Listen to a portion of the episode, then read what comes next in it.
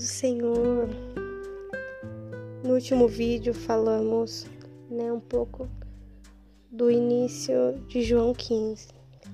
E agora vamos dar continuidade, né? A partir do versículo 12, que diz assim: O meu mandamento é este: que vos amei uns aos outros, assim como eu vos amei. Ninguém tem maior amor do que este, de dar alguém a sua vida pelos seus amigos. Vós serei meus amigos se fizerdes o que eu mando. Já vós não chamareis servos, porque o servo não sabe o que faz o seu senhor. Mas tenho-vos chamado amigos, porque tudo quanto ouvi de meu Pai vos tenho feito conhecer.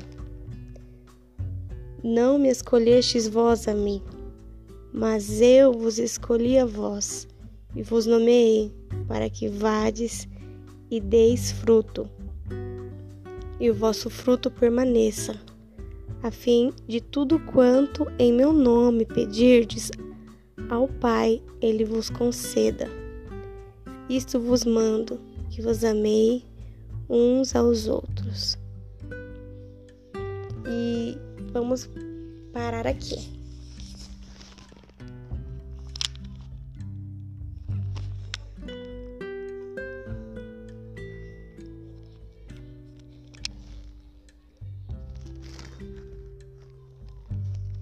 É... Por que, que eu parei aqui? Porque aqui ele fala um pouco sobre o amor. E no vídeo anterior, nós falamos um pouco sobre isso no final dele, né? Que no, no versículo 10 que diz assim: Se guardarde os meus mandamentos, permanecer, permanecerei no meu amor. Do mesmo modo que eu tenho guardado os mandamentos de meu Pai, permaneço no seu amor.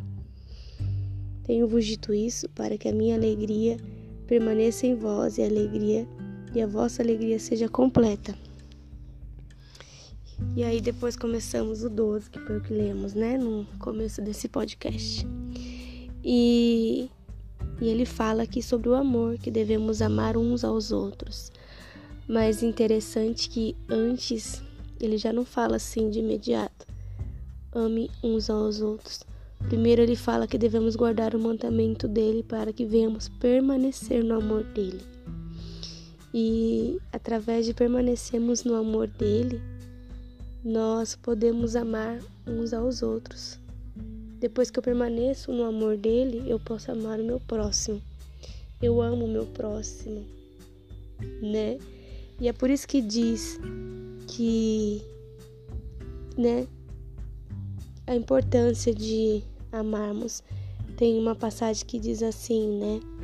Se eu não amo meu irmão a qual eu vejo, como que eu poderia amar a Deus? Se eu não o vejo. E aqui já fala sobre isso, permanecemos no amor dele. E depois ele diz que o mandamento é esse, que nós devemos amar uns aos outros, assim como ele nos amou. Né? E ninguém tem maior amor do que este, de dar alguém a, a vida pelos seus amigos. E ele deu a vida por nós, né? E depois ele diz que que para ele nós somos como amigos, porque o servo não sabe o que o Senhor faz, o que o seu Senhor faz. Mas nós sabemos, porque ele disse aqui: Mas tenho-vos chamado amigos, porque tudo quanto ouvi de meu Pai vos tenho feito conhecer. Por que, ele nos chama amigos, chamava os discípulos amigos, e assim podemos também atribuir a nós porque ele não deixa oculto aquilo que o Pai o fez conhecer. Aquilo que o Pai fez ele conhecer, ele transmite para que nós também venhamos conhecer.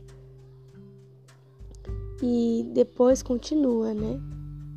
No 18: Se o mundo vos aborrece, sabei que, sabei que primeiro do que a vós me aborreceu a mim. E isso é tão importante porque às vezes passamos por situações e pensamos que por que de estarem nos aborrecendo, estamos passando por aquilo sozinho.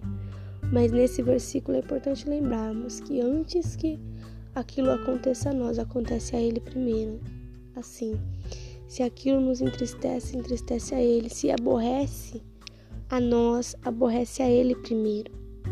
O 19 diz assim: Se vós fosseis do mundo, o mundo amaria o que era seu. Mas, porque não sois do mundo, antes eu vos escolhi do mundo. Antes, antes eu, eu vos escolhi do mundo, por isso é que o mundo vos aborrece. Se nós fôssemos do mundo, se nós estivéssemos vivendo para o mundo, de acordo com o mundo diz, o mundo amaria o que, faz, o que a gente faz. O mundo amaria a sua maneira de ser, a sua maneira de agir, a sua maneira de pensar. Mas por você não ser do mundo, não permanecer no mundo, o mundo não estar em você, é por isso que ele não gosta, é por isso que ele não ama o que você faz. Aí diz, né? Porque nós, porque não sois do mundo, antes eu, antes eu vos escolhi do mundo. Ele nos escolheu. Nós não somos do mundo. Por isso é que o mundo vos aborrece. E é por isso que o mundo nos aborrece. Tá entendendo por que o mundo nos aborrece? Porque ele nos escolheu. Por isso o mundo te aborrece. Lembrai-vos da palavra que eu vos disse: Não é servo maior do que o seu senhor? Se a mim me perseguiram, também vos perseguirão a vós. Se, guardar, se guardarem a minha palavra, também guardarão a vossa. Mas tudo isso vos farão por causa do meu nome, porque não me conhece aquele que me enviou. Porque não, porque não conhecem aquele que me enviou.